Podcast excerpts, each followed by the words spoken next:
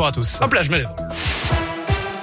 Et à la une de l'actu, c'était il y a dix ans, Wissam El Yamni, décédé après son interpellation mouvementée par des policiers. Un drame survenu dans le quartier clermontois de la Gautière. Une reconstitution demandée par le parquet a été accordée ce mardi par la cour d'appel de Rion. L'objectif, c'est de savoir dans quelles conditions la victime a été placée dans le véhicule de police et transportée au commissariat. C'était dans la nuit du 31 décembre 2011 au 1er janvier 2012. Deux ans plus tard, les deux policiers ayant assuré le transport de Wissam El Yamni étaient mis en examen pour violence volontaire ayant entraîné la mort sans intention de la donner. Les poursuites étaient finalement abandonnées un an plus tard par manque d'indices graves ou concordants.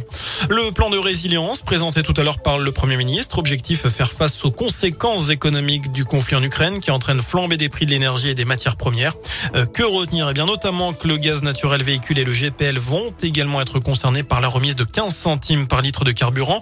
Par ailleurs, les entreprises dont euh, les dépenses d'électricité et de gaz représentent plus de 3% du chiffre d'affaires vont recevoir recevoir une nouvelle aide. Euh, concrètement, la moitié de leurs dépenses d'énergie sera prise en charge par l'État. Euh, contre l'inflation et pour le pouvoir d'achat, justement, un appel à la grève est lancé pour demain par plusieurs syndicats.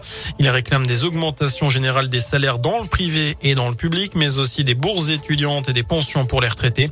Il y aura notamment des perturbations dans les crèches et les cantines. Un rassemblement est prévu à 10h à Clermont, jeudi au niveau de la place des Carmes de Chaux, puis à midi, euh, place de la Poste du côté de Vichy.